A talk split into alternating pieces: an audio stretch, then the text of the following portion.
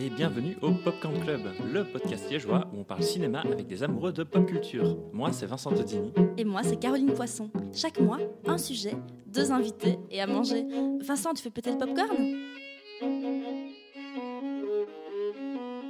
Aujourd'hui, euh, on accueille euh, Stan, Stan qui est propriétaire des Quatre Maisons, euh, qui est spécialisé donc dans l'univers étendu de, de, bah, du, du, du, sorcier à la cicatrice et aux lunettes rondes. Salut, salut Stan. Salut. Et alors, euh, on a aussi pour la première fois, euh, bah là en tout cas c'est ces deux grandes premières à nos deux invités, pour la première fois Katia Lanero, euh, qui est autrice, scénariste et script doctor. Salut. Ce qui est particulièrement pertinent puisque on va discuter un petit peu cinéma, évidemment, on va se focaliser sur les films, donc de Harry Potter. Et alors, Harry Potter, Caro, ça parle de quoi? Harry Potter, c'était pas, attends, c'est pas l'histoire d'un garçon qui fait beaucoup de rêves comme ça et la nuit, sa vie elle est tellement pourrie qu'il a, il a l'impression, euh, il a l'impression de, d'être un sorcier, tu vois. oui. Et en fait, il fait des, sa vie elle est tellement naze que, et alors il rêve que la nuit il va dans un château, il a des pouvoirs magiques, tout ça. Et en fait, il rencontre plein de gamins euh, pires les uns, tous pires les uns que les autres, mais en fait, c'est les mecs de l'école qui le tabassent en fait tous les jours. Et à la fin. Et à la fin, et en fait, il y a aussi un truc, c'est l'impression qu'à chaque rêve qu'il fait, chaque méchant c'est un peu un boss de jeu vidéo, tu vois. À chaque niveau, t'as un, un méchant qu'il faut passer, et plus il passe les niveaux, plus non, mais oui, c'est ça. Et à la fin, on, découvre qu'il finit dans un hôpital psychiatrique. Oui, mais c'est ça, tu vois. Et alors, on lui propose. Euh, ah, attends, et c'est Leonardo DiCaprio qui joue? Non, ouais, c'est ça. le bateau coule. Euh, Dumbledore. Oh, je, sais, plus. Alors non, c'est pas, exactement ça. C'est pas exactement ça, mais je vais me tourner vers mes invités. Euh, ça parle de quoi Harry Potter? Je t'en prie, Katia, non, je commence J'avais envie de justement rebondir, mais je te, je te, propose de résumer et puis je vais dire de quoi ça parle. Allez, résumer, ça va être compliqué parce qu'Harry Potter c'est long. Mais en effet, euh, je, je, suis ravi de pouvoir t'interrompre enfin parce que tu racontes n'importe quoi. Bon, c'est un petit sorcier en effet. Il ne rêve pas du tout, Caroline, il ne rêve pas du tout, c'est la réalité. Il reçoit une lettre un jour et il découvre en effet que c'est un sorcier. Il le découvre petit à petit. Et il, il, il, intègre cette merveilleuse école qui est la plus grande école de sorcellerie du monde, l'école britannique qui s'appelle Poudlard. En effet, il rencontre plein de gens, des grands méchants, etc qu'il va affronter au fil du temps. Mais tout ça est absolument réel. Donc il doit un petit peu sauver le monde des sorciers et finalement des moldus indirectement à travers bah, toutes ces années de, scolarité à Poudlard, où il découvre euh, de nombreux amis, hein, où il se, lie d'amitié avec beaucoup de gens, quelques ennemis aussi par-ci par-là, et puis alors où on découvre pas mal, pas mal, pas mal du tout de d'événements fantaisistes comme ça qui nous font rêver. C'est un peu ça. Ah, mais quel beau résumé Ça, c'est un magnifique résumé de l'histoire d'Harry Potter. Mais maintenant, Harry Potter, en fait, de quoi ça parle? Alors, Harry Potter, ça parle d'amitié, ça parle de combat, ça parle, ça défend des valeurs euh, humanistes, euh, universelles, qui viennent nous toucher droit au cœur, parce que ça parle de solitude, ça parle d'harcèlement scolaire. Mm. Et ah, surtout, ah, pas loin, tu vois.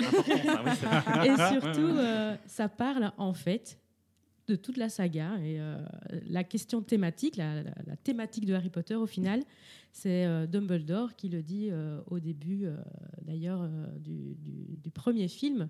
C'est nous sommes, nous pouvons avoir toutes les aptitudes du monde, toutes les capacités, mais au final, ce n'est pas ça qui nous définit. Ce sont nos choix. Mhm. Et en fait, Harry Potter, ça parle vraiment de ça. Vous pouvez balayer tous les personnages d'Harry Potter en fonction de leur capacité. Ils sont définis par autre chose. ça y est, Caroline pleure, je la fais pleurer. Parce que tout au long des films, des livres, ils vont poser des choix déterminants. Ça parle de ça, Harry Potter. je trouve que c'est très bien dit, parce qu'en effet, c'est ça que je constate, moi, et on va en parler à mon avis, que c'est tout ça, tout ce qui est un peu caché, euh, subliminal comme ça, qui touche le maximum de monde tout le monde peut être euh, touché par un, personnage. Quoi, et moi, ça m'a toujours euh, complètement euh, retourné. Vraiment, là, je passe du côté sérieux de Caroline. ça m'a toujours vraiment tellement retourné. Déjà, ben, dans ce petit garçon qui ne trouve pas sa place et qui va trouver enfin sa place quelque part. Moi, ça m'a toujours. c'est moi qui ai les frissons maintenant. oh là là, ça promet. Euh, et alors, donc, euh, on, va, on va parler évidemment de la saga cinématographique, mais bon, c'est important de contextualiser un petit peu. À la base, euh, Harry Potter, c'est un roman, un roman qui est un peu sorti de nulle part, juste de, de, de l'imagination de J.K. Rowling, qui avait, je pense qu'à ce moment-là, vivait une situation un peu difficile au moment où elle écrivait les romans. Mhm. et ça s'est fait des années, finalement, avant que les, les droits n'arrivent. C'est quoi, en fait, un petit peu ce contexte, ce contexte d'écriture, un peu comment ça s'est passé tout ça? Alors le contexte d'écriture, c'est qu'on a, alors je vais peut-être dire plein de bêtises, donc il faudra bien vérifier après. On va bien vérifier. Ça va. euh, J.K. Rowling, qui est donc l'autrice euh, d'une saga littéraire jeunesse, à un moment donné, en fait, euh, où euh, de mémoire, euh, la fantasy s'épuisait un peu en jeunesse. Mhm. Il y avait une espèce de, de nostalgie, d'avoir envie de retrouver euh, euh, du, euh, du Charlie et la chocolaterie. Mhm, euh, du, mhm. euh, on est dans une époque cinématographique aussi euh, où on est bercé par euh, les Goonies, euh, Mhm. par euh, les films pour enfants qui mêlent du fantastique. Enfin, moi, je pense à l'histoire sans fin. Bien sûr. tout à fait. Oui. Bon, évidemment, où on mélange là aussi euh, les livres, l'imaginaire, euh, dans le personnage de Bastien, si je me souviens bien. Ouais, c'est ça. Sur fond initiatique aussi, qui est- Exactement. Qui est, important aussi dans, C'est ça. dans Harry Potter. Et J.K. Rowling va avoir l'idée, euh, donc là je parle de la légende, je ne connais pas les coulisses, euh, l'idée de son sorcier dans le train qui la ramène euh, après avoir quitté son mari. Elle est sans le sou, elle rentre en Angleterre ou en Écosse. Je regarde sa Euh, langue. En Écosse. En Écosse, absolument. Elle rentre en Écosse. Euh, et elle a l'idée de ce sorcier euh, sur lequel elle va travailler. Euh, elle va y mettre beaucoup euh, de personnel dedans. Et c'est le début d'une euh, saga de sept tomes destinée aux enfants, du moins les deux premiers tomes. Parce que de mémoire, je ne connais pas d'autres sagas littéraires qui grandit avec son public. Oui. C'est-à-dire que euh, quand on relit Harry Potter, euh, bon, Mm. moi, vous, certainement, vous avez grandi avec. Donc, je veux dire que les, les livres qui sont parus collaient plus ou moins aux thématiques et à, à la maturité qu'un lecteur de cet âge-là pouvait avoir. On grandit avec Harry, Ron et Hermione. Donc, euh, au fur et à mesure, euh, la, la noirceur des thématiques euh, et des difficultés qu'ils rencontrent s'accroissent Oui. de plus en plus. Je pense qu'aujourd'hui, il y a des parents qui sont confrontés à leurs enfants euh, de 9, 10, 11 ans, euh, qui sont hyper fans du premier tome, du deuxième, et puis à partir du troisième, qui se disent, mais est-ce qu'ils sont prêts ou pas? Oui. Euh, Pire encore pour les films qui prennent une tournure, on va en parler, euh, très Mhm. très réaliste dans, les, enfin, dans, dans- dans le combat contre les forces du mal. Et alors là même, on, on y Oui. reviendra, mais on change carrément de réalisateur. à chaque fois, Bien sûr. ce qui est à chaque fois des choix assez intéressants et, Mhm. et pertinents. Et du coup, on a J.K. Rowling qui nous fait une saga qu'on appelle feuilletonnante, mais en semi-bouclée. Là, je vais prendre des termes hyper euh, techniques. Ça veut dire que là, les, chaque livre, évidemment, euh, a une intrigue bouclée. Euh, Il y a une, une, question à résoudre, Mhm. un, Un big ennemi, un big boss, un ennemi effectivement euh, à défaire, une enquête à mener. Mais au final, euh, on ne peut pas avoir toutes les réponses si on n'a pas fait euh, le tour euh, des sept tomes.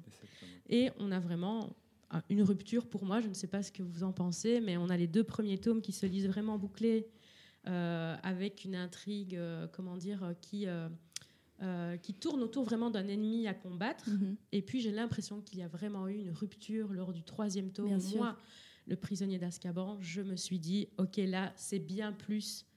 euh, c'est bien plus que euh, ce que je lisais quand j'étais petite, le club des cinq. euh, Mhm. voilà. Ouais, ouais. Je ne vais, pas- je vais pas comparer les deux, mais vous voyez ce que je veux dire en termes de bouclé. En bouclé, les personnages n'évoluent pas spécialement. Ils changent, mais ils n'évoluent pas. Tandis que là, on a clairement un arc dramaturgique Oui. euh, pour chaque Et- personnage Harry Et Potter. aussi, je dirais, c'est cette impression que, ça se, que ça se termine Non, en demi-teinte, en fait, ce, ce troisième volet, Ah comparé oui, aux le deux premiers. troisième. euh, Euh, et d'ailleurs, là, ça serait peut-être, à moins que tu voulais peut-être rajouter quelque chose. Non, non, non, non. je- D'ailleurs, c'est- c'est c'est très complet comme, comme analyse, analyse à laquelle je n'aurais pas pu répondre aussi bien, mais je, je- je suis d'accord avec toi dans le sens où, en effet, on a pu grandir avec. Et on a cette évolution qui nous mène finalement à, à- à la traversée de, de différents modes d'adolescents euh, que, que moi j'ai découvert. Parce que moi, personnellement, c'était la, la première découverte littéraire de ce type. hmm. Et donc, euh, on va rebondir là-dessus, à mon avis, plus tard, mais je pense qu'en effet, euh, tu as soulevé pas mal de sujets intéressants. Et Et donc- quel était votre bouquin préféré des sept? Ah, écoute, euh, j'étais en pleine découverte de la lecture, moi. J'étais pas un bon lecteur à la base, donc Prince de sang mêlé. Ouais. Ordre du Phénix, Mhm. Prince de sang mêlé, j'hésite toujours Ah entre les deux, mais voilà, c'est les deux que Là, dans le genre, ça se termine en demi-teinte. On est aussi pas mal dans ce. Ah, mais dans ce oui, hein, mais oui, hein. On toi, a pas mal de dénouements, hein, Prince de sang Oui, oui, à Mm. fond. Ah, moi, c'est le 3. c'est le- Non, moi aussi, c'est mon livre préféré. C'est- souvent là ou l'autre. Et toi, Vincent Bah, moi, en fait, en- au niveau des bouquins, c'est le quatrième. C'est le quatrième. Ouais. le Ah oui, quatrième la parce coupe de feu, c'est- c'est Et par Mais contre- t'as l'impression qu'en fait, à partir de là, Oui. c'est la deuxi- le deuxième cycle, la deuxième phase. C'est mon avis aussi. Voilà, Mais par contre, en ça. film, c'est celui que j'aime le moins. Ah oui, on va pouvoir- Ah on va ouais. pouvoir y revenir. Ouais, On va pouvoir y revenir. Donc on disait qu'en fait, bah, voilà, les deux premiers semblaient très très féeriques par rapport au fait que ça commence finalement à, à se, à se teinter de beaucoup de noirceur à partir du troisième. Et ça se sent par exemple très fort dans la façon dont cette saga a été pensée euh, euh, globalement. Mais en gros, le premier film et en fait aussi le deuxième, bah, on va aller chercher pas n'importe quel réalisateur. Déjà, on va aller chercher un, américain, Oui. ce qui semble un peu bizarre, sachant. Ce qui était contre l'avis, euh, Oui. le désir de J.K. Rowling en tout De cas, mais qui avait cédé tous ses droits de ça. Et euh, on va on va pas prendre n'importe qui, c'est Chris Columbus, c'est quand même. Quand euh, même. Quand même, hein. c'est quand même. hein. C'est pas n'importe qui. Quand même, c'est pas n'importe qui. Et surtout, voilà, pour, euh, pour traiter un petit peu d'un univers un peu enfantin, voilà, je ne sais pas ce que vous en pensez, mais moi, ça me paraissait un choix assez pertinent pour ces deux premiers. Le premier est magique. Mais hein. complètement, absolument. Donc, avec ce qu'il avait fait, évidemment, on savait qu'il adaptait très facilement, de, enfin très facilement, par expérience, des choses qui, qui, qui étaient du coup destinées en effet à cette jeunesse, qui pouvait en effet regarder quelque chose de relativement intense, mais euh, qui, qui collait finalement à l'esprit des, des jeunes, où on ne devait pas choquer, mais où on avait cet esprit féerique ou imaginaire, en tout cas. Moi, je trouvais que c'était un choix hyper légitime. Même l'habillage musical, les Ah oui, couleurs oui, choisies, la photographie Voilà. rappellent très très fort, euh, Ouais. que ce soit les Goonies ou Maman j'ai raté l'avion, Ouais. euh, il y a une espèce de.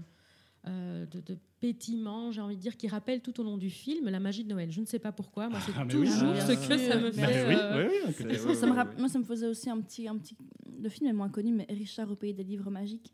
Ah, qui était, ça, je ne euh, me souviens pas. non, non. Macaulay Culkin qui part dans le, le pays des livres. comme Ah ça. oui, ça, oui, me oui. Le Eh titre oui. comme ça, quand tu le dis. oui, le titre un petit peu. Parle d'image, s'il te plaît. Mais il y a vraiment un, il y avait un, un côté de le premier Harry Potter qui me faisait tellement penser à ça, qui était vraiment mon film doudou d'enfance. Et, euh, parce que le film, quand il est sorti, j'étais déjà post-ado un peu, le premier film. Donc, euh, je trouve que ça ramène très fort à ta... Quand tu vois le premier film, même quand tu as 16-17 ans, ça te- enfin, quand, quand moi je l'ai vu un peu sur le tard, le premier, ça te ramène à ces petits pétiments du premier bouquin quand tu étais jeune ado. Ça comme réveille une ça, nostalgie, c'est, euh, euh, c'est une, Madeleine- une Madeleine de Proust. euh. Nostalgie, c'est ça, parce qu'on parlait de, de, de des Goonies, l'histoire sans fin, etc. Et je trouve que là, on arrive dans l'époque, dans une transition cinématographique, effets spéciaux, etc., qui finalement Donc on est en transforme un 2000, peu hein. le cinéma. Oui, Oui. c'est ça. Ça transforme un peu le cinéma, parce que moi, j'étais plutôt amateur de films avant d'être lecteur. Et du coup, j'ai constaté, en effet, comme tu dis, une nostalgie de ce qu'on avait vu auparavant. Euh, ou par contre, on a, donc on a ces tons cinématographiques. c'est- Quand je parle de ton, c'est de l'image, de l'atmosphère que, que l'on peut découvrir à travers les images du film, et où on a quand même une évolution qui nous, qui nous transporte d'autant plus, je trouve. Ça a vraiment été cette, ce- ce- cette première fois pour moi où dans le cinéma, j'ai euh, eu la nostalgie, mais en même temps le, une nouveauté. Quoi, on a Mm. découvert d'autres choses. Ok, euh, parce que en fait, tu parlais de- d'habillage musical, mais euh, sur ces deux premiers volets, il y a aussi euh, quelqu'un qu'on n'a pas cité encore maintenant, c'est euh, le compositeur de la musique. hmm. Euh, donc c'est John Williams. John Williams, euh, je qui- ne sais pas dire, je Ah oui, oui, oui. mes dents. Non. mais- qui, qui donc crée ce, thème iconique qui là pour le coup va rester jusqu'à la fin, mais c'est pas, mais il va pas rester par exemple euh, sur, sur toute la saga. Pas toutes, non. Non. Donc Ah voilà. j'avais pas remarqué. Non. Non, Euh, moi non non. plus. hein. Figure-toi que je l'ai appris il n'y a Moi, pas si longtemps. Je l'ai appris en faisant un blind test où je devais euh, j'ai- vraiment cartonné. D'ailleurs, ma magnifique baguette que j'ai ici est le, le cadeau de un, un des cadeaux que j'ai reçu, car on devait euh, à part chaque musique reconnaître de quel film venait Oui. chaque musique.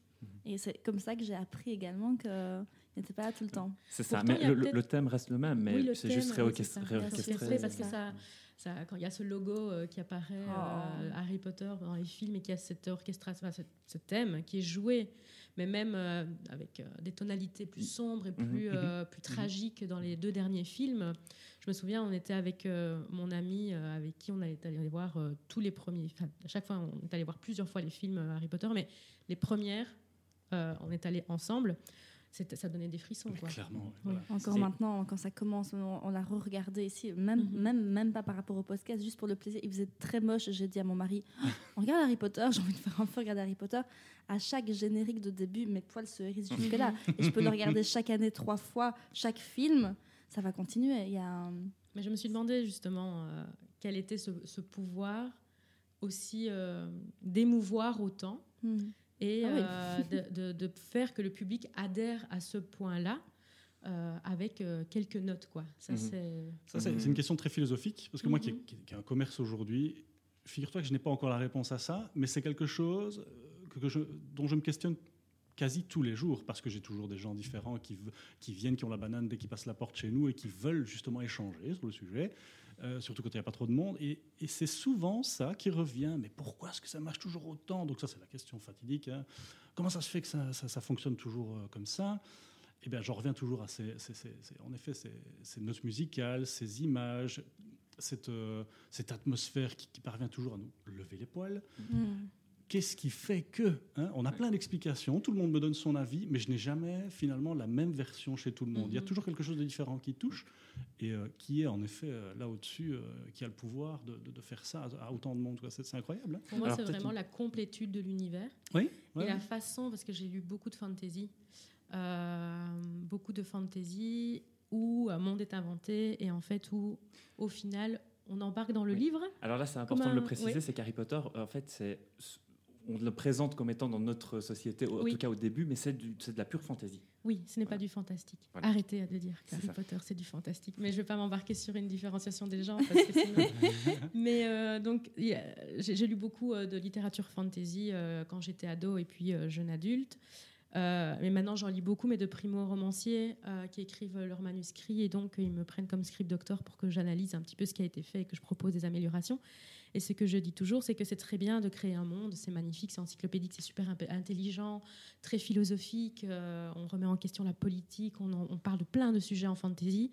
Mais la- le gros défaut que je remarque, euh, c'est que le personnage principal est un véhicule qui nous permet de véhiculer dans le monde, mais sans nous, à nous, nous demander de nous investir émotionnellement. Mhm. Et en fait, la Mhm. force de Harry Potter, c'est qu'à travers ce personnage, on découvre, alors c'est très intéressant, on a pris quand même un sorcier qui ne connaissait pas Mhm. le monde euh, des sorciers. Mm. Comme ça, nous découvrons en même temps que En lui, temps mais que dans l'action. Bien Exactement sûr. Donc émotionnellement, en plus, Ça a un impact. euh, on, on ne peut qu'adhérer, quoi. On ne peut que euh, entrer euh, complètement dedans.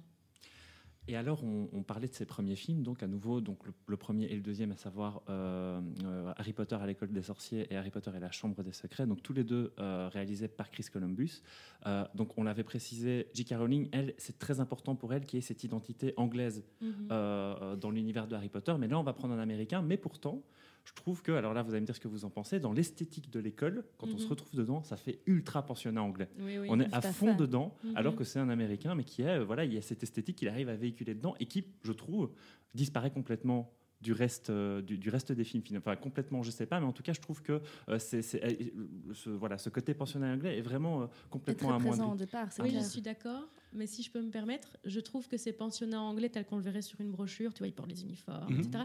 Alors qu'après, nous entrons dans la vie de tous les jours du pensionnat dans les autres films. C'est ça. On a la diversification vestimentaire, Ouais, chaque jeune ne porte pas tout le temps sa cape. Enfin, Mhm. il y a euh, un côté réappropriation et vraie vie, euh, le fait qu'ils se marrent dans les dortoirs, euh, ils se font des blagues.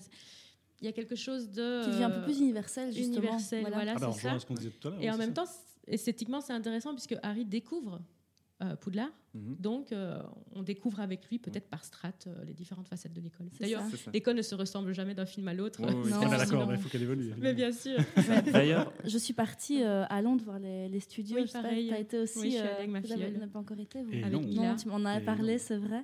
Non, non. Euh, et quand tu vois justement tous ces, ces bâtiments, ces décors, c'est. euh, Enfin oui, il y, a il y a un côté en, en même temps, en même temps très anglais, en même temps, enfin, je voyais tous ces fauteuils, ces lits, tout ce que j'avais envie de faire, ça allait me réfugier dedans, Mhm. me mettre dans leur couverture, me mettre dans leur, euh, je sais pas, il y a un côté doudou comme ça. C'est un peu mon, mon mot fétiche euh, très très professionnel, mais il y a un côté doudou à tous ces décors. Et alors là, euh, on va quitter Chris Columbus au troisième euh, volet, qui est, un- à mes yeux, c'est un des meilleurs, vraiment, euh, au niveau de, de la saga filmique. Euh, on arrive aux prisonniers d'Azkaban. Donc là, on parlait de demi-teinte, etc. Et là, ils ne sont pas allés prendre n'importe qui. On a Alfonso Cuarón, qui vient faire un, un- un pur film fantastique, là, pour le coup. Enfin, Attention, désolé, Oui, voilà, on attention. Ah, Est-ce qu'on est Attention, d'accord là-dessus par exemple? Euh, Sur le côté, voilà, le côté horrifique qu'il amène, euh, la façon qu'il a aussi de, de- de- même si on est dans, déjà dans un univers de fantasy, de, de petit à petit euh, plonger euh, ses protagonistes dans de l'étrangeté toujours plus poussée. Mhm. Euh, voilà, je trouve qu'il y a vraiment une, euh, quelque chose d'assez intéressant qui, qui se passe avec ce réalisateur-là. Je ne sais pas ce que vous en pensez. Oui, Maintenant, dans le troisième film, moi, c'est le film où j'ai commencé à me dire Ah, il manque cet élément-là. Ah, il ils disent pas ça. Ah oui. Ils parlent pas de ça. Ah, et c'est vraiment là où j'ai ouais, commencé à me. Mais même si je suis hyper fan des films, mais à chaque film, quand je regarde avec, avec mon mari, qui n'a pas forcément lu tous les livres, je suis du genre à mettre pause. Alors, ça, en fait, dans le livre, et à lui rappeler toutes les, tous les petits Mais il trucs manque qui des manquent choses comme ça. cruciales, même. euh, Ah oui, quand même à partir euh, du 3, vraiment, je trouve que c'est le pire. Ne Ouais. serait-ce que euh, dire que la carte du maraudeur, euh, c'était Lupin, c'était. Mais euh, oui. C'était. euh, ah, Il le place à la fin. Hein. Pat Meul, Pat Meul, queue de verre. Queue de verre, euh, de rue, et, euh, Et Lupin, c'était quoi son nom de Lunar. Euh, Lunar, Lunar, oui, voilà. Et de dire que c'était eux qui, eux qui ont créé la Ouais. carte du maraudeur et que leur patronus c'était lié à ça. Mais il le place à la fin, mais en une Mhm. demi-phrase. quoi. Oui, c'est ça. Donc, euh, Mhm. ouais. Mais bon. Mon analyse de, de, de fan, parce que Oui. Katia fera dix fois mieux euh, ça que moi, mais Tu fais ça très mais, bien mais aussi. Mais oui. super gentil, merci. Je toujours. Je n'ai pas la connaissance d'un fan aussi habité Mais non, oui, voilà, c'est ça qui est, euh, qui est ce que je découvre super intéressant entre nous deux. C'est qu'en effet, moi aussi, j'ai eu cette frustration euh, d'avoir lu, les bouquins et comme toi, je découvre, mais attends, attends, attends, attends, attends, c'est pas dans le bon ordre. Euh, Qu'est-ce que vous faites. Qu'est-ce que vous faites? Et donc, ce qui s'est passé, c'est qu'à un moment donné, je dois bien l'avouer, j'ai découvert quelques films, pas le 3, mais après les bouquins. Et je me suis dit finalement, c'est pas plus mal. Parce Oui. que euh, j'ai enfin eu la bonne surprise que, plutôt que la mauvaise. Parce que et dans le 3, c'est ce qui se passe en premier. J'ai eu cette première frustration. euh, Donc chronologie, certains détails. Alors particulièrement, particulièrement l'histoire, c'est faux parce que je suis en train de relire le 3 à ma fille pour l'instant qui, Oh. qui va avoir 8 ans. Et j'ai fait, mais oui, ce passage où cette discussion aux trois balais entre euh, Fudge, le, le ministre Oui. de la Mhm. magie, les, les professeurs et Hagrid, juste à côté de Ron, Hermione et Harry, et Harry qui découvre l'histoire de son parrain, qui, Mhm. enfin, que c'est son parrain, etc., qui finalement n'est pas, qui est complètement expédié dans le film. mhm. Où là, je me dis, oh les gars, quand même, euh, pff, chouette le film, mais on rate quand même énormément de choses. Et le phénomène qui se passe aujourd'hui, parce que tu parlais d'enfants de 9, 10, 11 ans, malheureusement, je dis malheureusement parce que ça commence déjà à 5, 6, 7 ans, les enfants qui viennent en magasin euh, découvrent les films sans spécialement avoir l'envie de lire. Oui. Et donc, j'ai beau essayer de pousser, enfin, j'essaie de, de pousser et d'expliquer qu'en effet, dans les bouquins, vous découvrirez la vraie histoire, les détails. Et finalement, quelque chose qui, à leur âge, va les, pas les aider, hein, mais les, les- les- enfin, si, les aider à imaginer les choses différemment et finalement se dire que l'histoire d'Harry Potter, c'était pas juste un film, quoi. hein, c'est pas un gars Mhm. qui a mis ça dans, dans un écran. C'est- plus que ça. Donc, lisez les bouquins. Mais l'adaptation littéraire, c'est un, un art vraiment en soi. C'est un art, oui. Parce qu'il faut passer d'un média à un autre. C'est pour ça que, j'ai- que, que je, je n'arrive, je ne, comment dire, euh, je ne fais plus de classement dans ma tête entre Mhm. les livres et les films parce que ce sont deux médias différents Bien qui n'apportent pas les mêmes émotions. Dans le livre, on a la, Mhm. on a la proximité euh, avec l'histoire, on a un narrateur euh, qui vient euh, nous coller au plus près de Harry puisqu'on est en, na- en narration externe et focalisée vraiment sur Harry Potter. Elle se permet dans plusieurs passages d'aller sur la focalisation sur un autre personnage et souvent c'est plutôt Voldemort en fait, Mhm. c'est pas, c'est pas innocent. Et euh, donc on a rarement euh, des choses qui se passent en dehors de la tête d'Harry Potter. On a ses émotions, on, est, on crée un lien qui est vraiment intime puisqu'on a notre imagination. Et moi je suis contente d'avoir lu des livres avant les films Mm. parce que ça m'a permis aussi de me créer mon propre imaginaire et de le Mhm. confronter après, puisque le, le fait de lire nous permet d'être guidé par des mots, mais on découvre l'histoire et l'image même au fur et à mesure qu'on lit, alors qu'un film nous impose euh, une image globale, des sons, des bruitages, des voix, des, des physionomies. euh, qui du coup ne sont pas celles qu'on s'était peut-être imaginées. Mhm. Bien sûr. Euh, parfois les transcendent et on se dit waouh c'est beaucoup mieux que ce que j'avais imaginé ou le contraire moi j'étais très déçue de Sirius Black alors que j'adore Gary Oldman mais dans ma tête Ouais. Sirius Black était euh, Plus, Voilà, plus émacié, plus. euh, moi, je l'imaginais plus, euh, plus maladif, plus. euh, que, ah que la façon dont on le montre dans, dans, dans ce troisième Moi, Gary Oldman, il a l'air oh, trop, je sais pas, trop beau, en trop bonne santé, je sais pas. ouais mais il me manquait de carrure je sais pas il y avait quelque Oui, c'est ça. chose de Oui. C'est vraiment ça. Gary Oldman donne un aspect très euh, intellectuel en fait Oui, tout à fait. alors que moi Sirius Black j'imaginais un peu plus brut de décroffrage je ne sais pas pourquoi je ne sais même pas si c'est dans les livres mais donc vous voyez là euh, C'est rockstar. Hein, voilà c'est ça livre, rockstar. Ouais, on, Rockstar on dirait un peu Johnny, euh. Oui, il a- Depp, quoi. il a une veste en cuir et tout, non? Oui, Je bah, me ça- souviens plus. Il a des longs cheveux, des boucles d'oreilles, machin. Ça y est, on s'emballe, alors on se rapproche. Mais euh, du coup, l'adaptation littéraire demande euh, effectivement de faire des choix pour l'imposer au public, et d'où euh, la difficulté de trouver les bonnes personnes au bon moment avec le bon talent, Mm. et nous propose une réorganisation forcément de l'intrigue Mhm. autour, surtout les longs métrages, autour d'un fil principal. Parce qu'on n'a Mhm. pas... La minute coûte cher.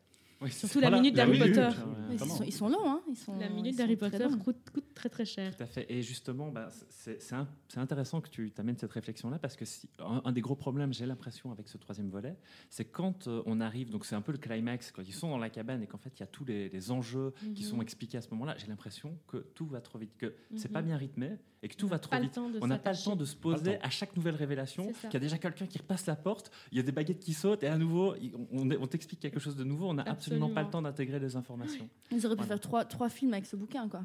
Euh, Mais ils auraient pu faire trois films avec chaque Oui, sais. hein. Mais moi, j'avais vraiment 25 l'impression que, que sur ce- cette scène finale, tu, tu, les- tu rajoutais 5 minutes pour laisser un petit Mhm. peu de respiration des dialogues, et ça allait tout de suite beau- beaucoup Même pas mieux. cette finale, scène de milieu, attention.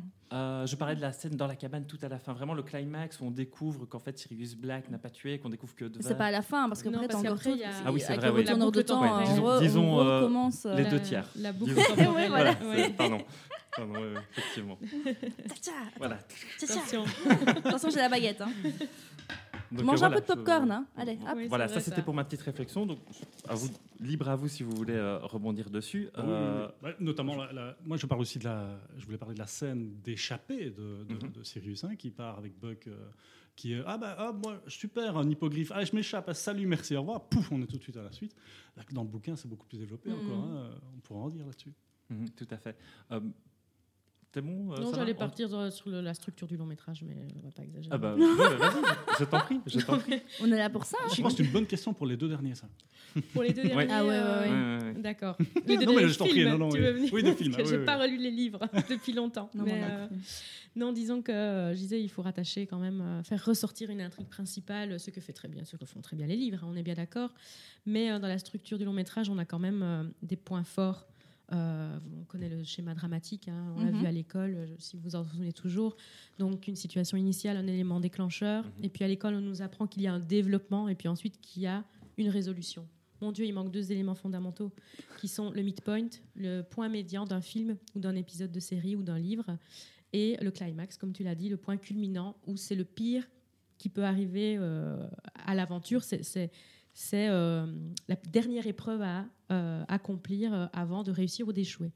Et euh, personnellement, pour avoir revu les Harry Potter après euh, toutes ces années de, dramaturgie et de, euh, euh, où j'ai euh, pas mal euh, trifouillé euh, dans euh, l'écriture des histoires, la lecture d'histoires et pour essayer de remettre les éléments, je trouve que là, par contre, vraiment, euh, hormis toute émotion et tout ce qui manque, les choix qui ont été faits par les différents scénaristes et réalisateurs ont- sont très très pertinents. C'est-à-dire que parfois je mettais pause.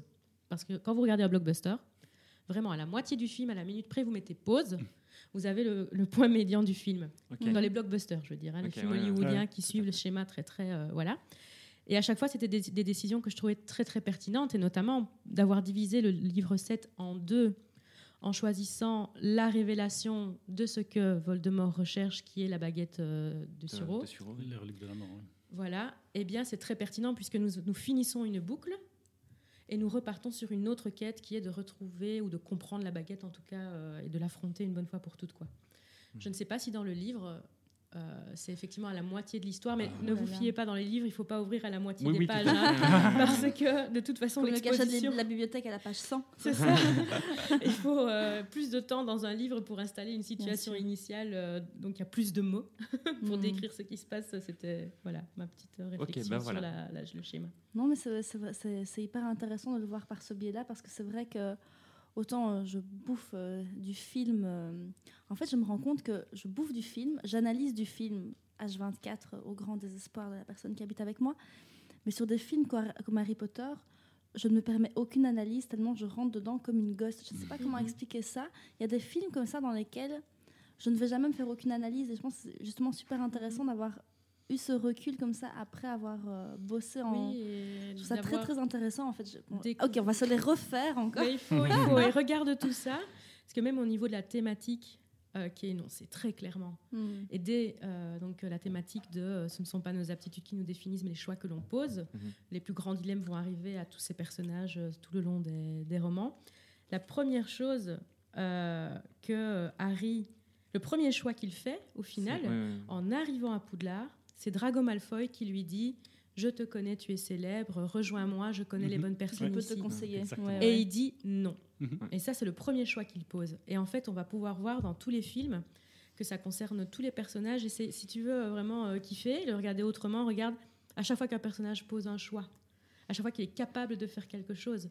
La plus Mhm. grande tentation, je pense, c'est euh, dans euh, la fin euh, du prin- non, la fin euh, de l'ordre du Phénix, Mhm. quand Bellatrix euh, Lestrange vient Oui. de tuer euh, Sirius Black. Il dit vas-y, oui. Il lui court après et là, il essaie de lui lancer le sort euh, Ouais. de Ah, la mort. ouais. Et Voldemort vient lui susurrer, mais Mhm. vas-y, vas-y. Et là, de nouveau, il pose un choix, Un choix. il ne le fait pas. Mhm. Donc vraiment, si tu veux kiffer, tu regardes, euh, vous regardez tous en regardant, mais tiens, euh, à quel moment les personnages font des choix, à quoi sont-ils confrontés, c'est quoi leur dilemme? Et euh, c'est ça qui donne une, une véritable unité en fait. Par contre, il y a quelque chose euh, où là je me suis dit tiens il me manquait ce personnage là. C'est que euh, point de vue de la thématique que je viens d'énoncer, mais si ça se trouve vous avez une autre Mhm. interprétation Non, et ça- ça m'intéresserait totalement. c'est que il y a autre chose qui découle de ça, c'est qu'on dirait que les enfants font les mêmes choix que leurs parents. C'est-à-dire qu'à part les Régulus et Sirius Black, tous les autres sont assez fidèles aux valeurs de leur famille. Et moi, ça m'aurait vraiment beaucoup plu Drago, que à la Drago, fin. mais oui, mais qu'il Ouais, marque ouais. un peu Un peu plus, quand il Ouais. refuse de suivre, qu'il marque celui qui casse la transmission des valeurs familiales. Parce que les bons sont bons, les méchants sont méchants. Et là, C'est vrai que le côté filiation est aussi très présent. On n'avait peut-être pas assez mentionné au début, mais c'est c'est quelque chose de très très important. euh, Ne serait-ce que voilà le, le côté Harry Potter. Bah, nous, on rentre. Tu disais, on peut rentrer dans cet univers parce qu'Harry Potter ne sait rien, parce qu'il a pas de parents finalement. c'est ça. Euh, lui, c'est va un peu une, page nous. blanche qui nous permet, nous, justement, en termes de, de par rapport au, au bouquin ou par rapport au film, de pouvoir appliquer, d'avoir un réflexe empathique pour lui, justement parce que lui, il a ce côté euh, sans filiation et donc, euh, voilà. Euh, j'aime justement Le Prince de Sang Mêlé, qui est mon film préféré à cause du personnage de Drago. Mhm. Le, tous Oui. ces plans il devient très humain. très lents Ouais. où il est près de l'armoire et il hésite, il hésite, il hésite.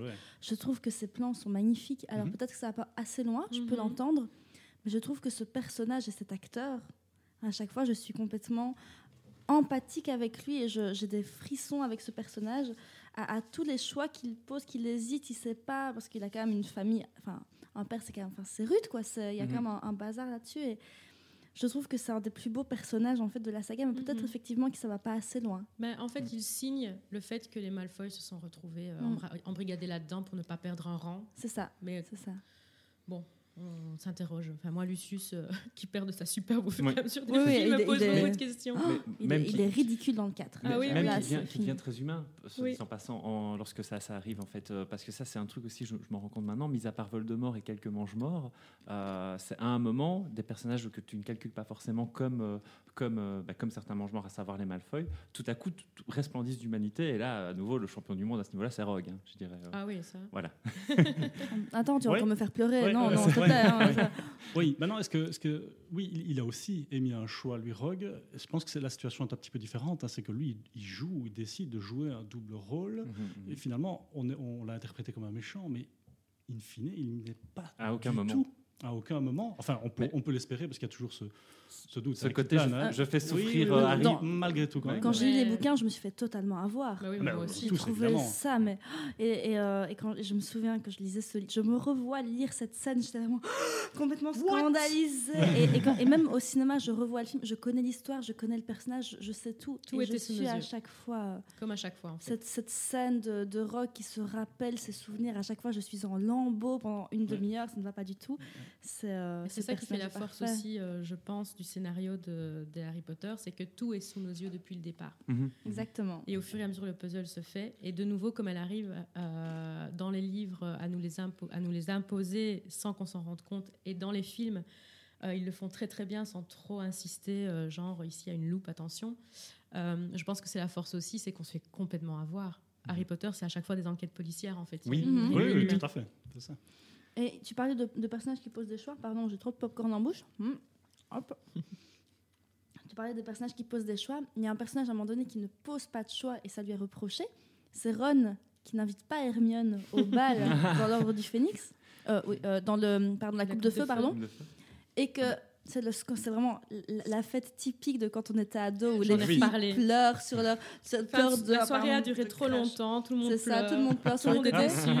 Et où Hermione dit en larmes à Ron, mais la prochaine fois, si tu ne veux Mhm. pas qu'on m'invite, mais invite-moi. Fais- Et, et qu'il est, il est complètement béné comme ça sur le truc. C'est vraiment le choix qu'il n'a pas posé, qui oriente comme ça la soirée. Je trouve ça assez... euh, Oui, il y a quelque chose d'un peu désuet là-dedans. Donc- aussi Ouais. le bal, euh, y aller à deux. euh, oui. Donc on arrive bah, au au quatrième au volet, hein, puisqu'on l'évoque. Et transition est transition, parfaite, la La transition est Ah, parfaite. et là, euh, il y a un changement. Bah, on- change encore de réalisateur. On arrive avec euh, Mike, Mike Newell, Ouais. j'espère que je le dis bien, qui là est anglais. Donc là, on a un réalisateur anglais. Et alors ça, je ne sais pas ce que vous en pensez, mais j'ai vraiment l'impression que c'était l'épisode le plus faible euh, Ah, au niveau des films. J'ai euh, beaucoup de mal avec ce film. Je la trouve qu'il est trop rapide. Tout est trop rapide. L'arrivée dans l'école, ça, tout, moi, me... ça m'énerve. Quand ils, Mm. ils sont dans la chambre, ils arrivent, puis ah, c'est le truc de Quidditch. Ah, en fait, non. en fait, vous savez qu'on arrive dans des bouquins qui font euh, je ne sais plus combien de Mais oui, pages. c'est Alors ça, ils bien commencent à gonfler tout à là, fait. les amis, Pour le et on va arriver. de euh, minutes au final. Voilà, c'est ça. euh, il, faut, il, faut, il faut évidemment adapter toute une, toute une panoplie d'événements qui se suivent et qui sont hyper détaillés dans les bouquins. Mais le début est tellement rapide. Alors oui, cette Coupe du Monde, évidemment, qui est complètement négligée. Winky, hein, qui est le- l'elfe de maison dont on n'entend pas parler dans, dans- dans les films. Alors qu'on peut entrevoir, je ne sais pas si vous avez déjà vu cette scène hein, sur, sur Internet, où on la voit sur un cheval à côté de Dobby. Non Ah Personne oui ne savait ça Non. Ah j'ai entendu non chose Ah bah voilà, Ben voilà, allez sur internet, vous, avez- vous tapez Winky coupe, euh, coupe de feu, vous verrez peut-être cette euh, Ah. micro-scène, mais qui dure une fraction de seconde. Enfin bref, c'était la parenthèse. Enfin, tout ça, en effet, qui manque, parce que du coup, il y a ce rôle du, du, du ministre de la magie qui intervient aussi, et qui, Mhm. en effet, là, je pense qu'on a perdu 100 pages, 150 Mhm. pages, Oui. qui auraient pu amener une intrigue euh, encore plus développée dans le film. Et ça, il faut y penser. Pas facile. Là, c'est une question vraiment. je ne- le, le livre euh, euh, Coupe de feu est beaucoup plus gros que les, les autres. Oui, moi je Je me me souviens, souviens que sur pas mon étagère, il faisait Ah, presque le double du premier Ah ou ouais, du ouais, deuxième. Le 4 et 5 sont les deux plus grands. Hein. Ok, ok.